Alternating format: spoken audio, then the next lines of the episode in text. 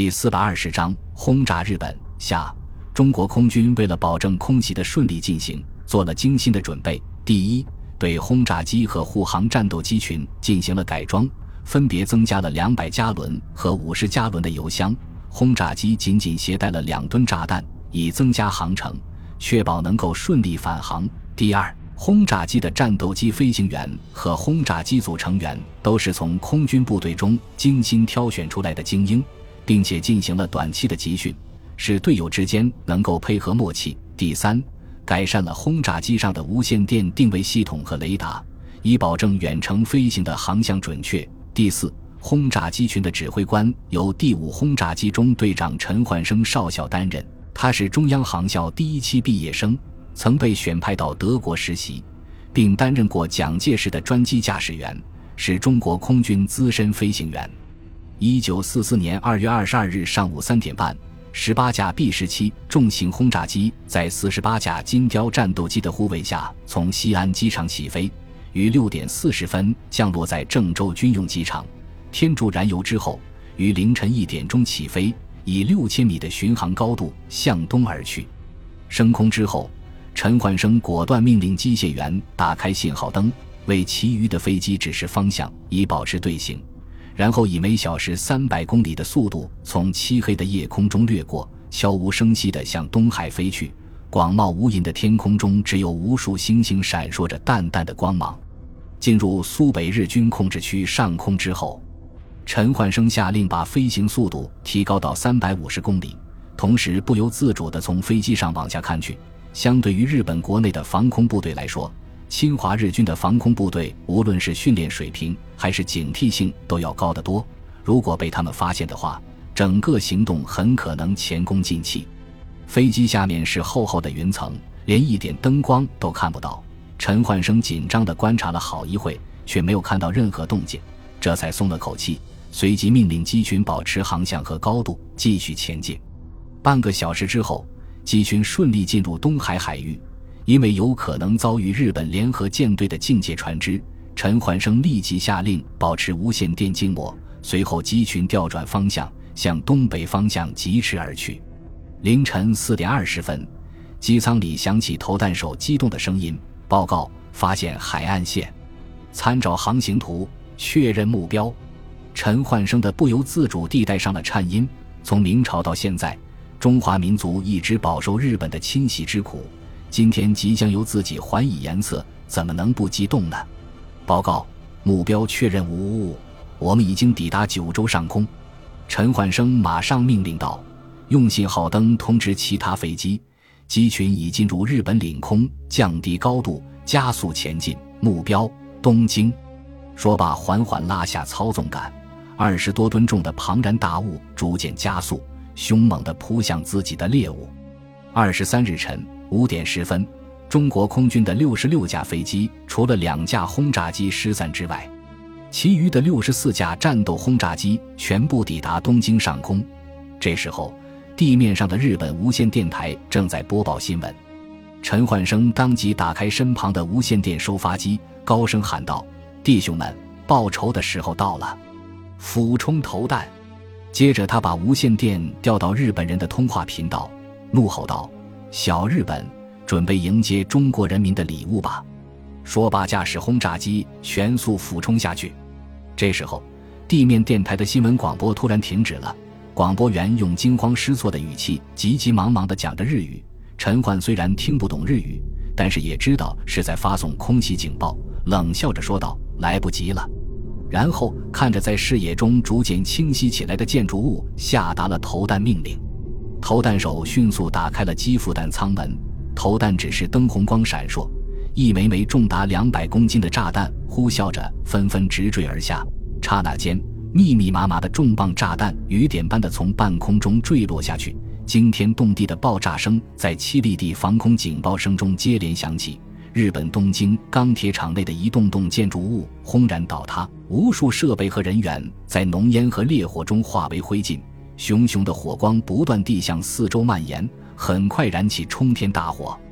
直到这个时候，地面上才响起高射炮零星的射击声，几束探照灯光匆忙在天空中扫过，来搜寻轰炸机的踪迹。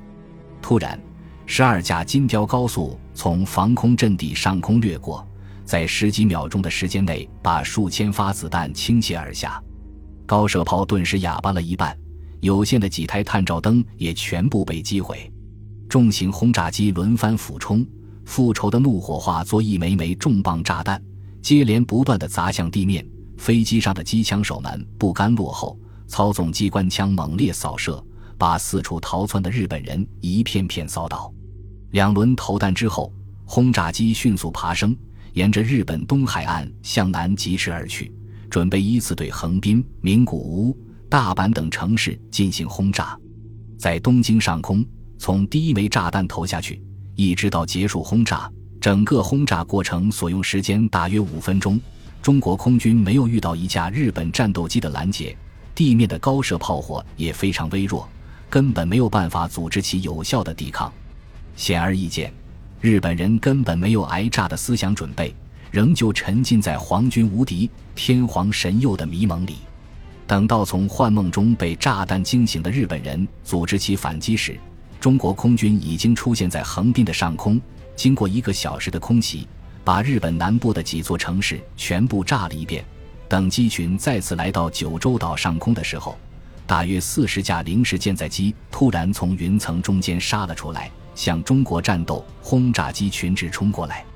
严阵以待的金雕战斗机群猛然加速，从轰炸机群旁边飞掠而过，然后以双机编队的形式毫不畏惧地迎了上去。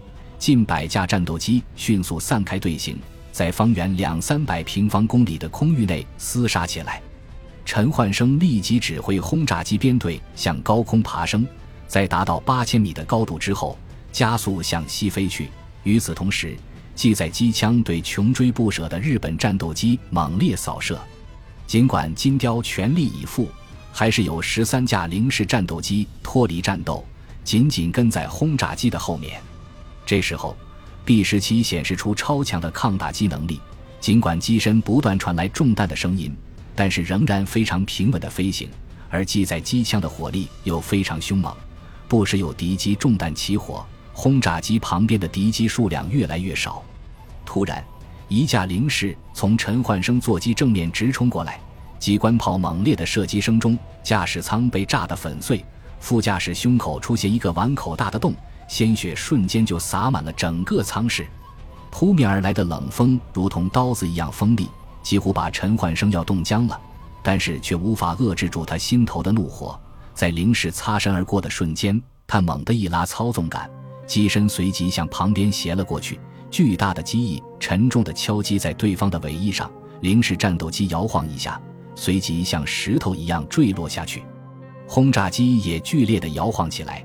碰撞过的机翼连续颤动几下，冒出几串火星，然后恢复了平衡。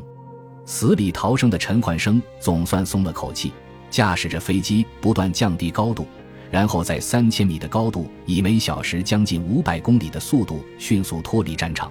此时，跟在他后面的轰炸机又少了一架。这时候，匆忙赶到的十几架金雕紧跟在轰炸机群后面的几架临时接住。而五十公里外的地方，护航战斗机群正在与日军战斗机陷入混战之中。打乱队形之后，双机编队各自为战，往往刚刚咬住一架敌机，还没来得及开火，对方就逃进云层之中，没追出多远，自己又陷入了敌机的包围之中，于是只好躲到云层里面去。这批零式战斗机显然都是由经验丰富的飞行员驾驶，进退有度，技术娴熟。能够充分利用小半径筋斗和低速滚翻来发挥零式的优点。不幸的是，金雕在这两项性能上的表现远远超过零式，再加上拥有速度上的优势，很快就取得了空战的优势。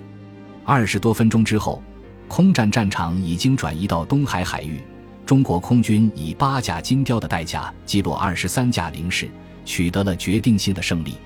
然而，日军飞行员员知道中国战斗机远离基地，燃油即将用尽，所以仍然死缠不放。正当护航机群准备将其歼灭的时候，从日本九州方向又飞来大批敌机。战斗机中队长见轰炸机群已经脱离了危险，护航任务圆满完成，于是果断下令脱离战斗。金雕相继加速爬升，利用高度和速度的优势摆脱了对方的追击。早上八点五十分，轰炸机群在郑州机场降落。四十分钟之后，护航战斗机群也安全降落。补充燃油之后，机群再次起飞，然后在成都机场降落，随即得到当地民众的热烈欢迎。至此，第一次轰炸日本胜利结束。中国空军虽然损失了两架远处轰炸机，失散的两架轰炸机，一架坠毁日本列岛以东的太平洋上，另外一架返回了郑州机场和八架战斗机，但是却沉重地打击了开战以来一直沉醉于胜利中的日本人。在随后的几天时间里，日本国民陷入惶恐不安之中，日本统帅部更是在二十五日举行紧急会议。将负责日本本土防空的司令官按军法处置，陆军部次长辞职。尽管这次空袭本身给日本造成的损失并不大，然而这次空袭在心理上对日本人的打击却是无比巨大的，从而导致了日本战略布局上的严重失误。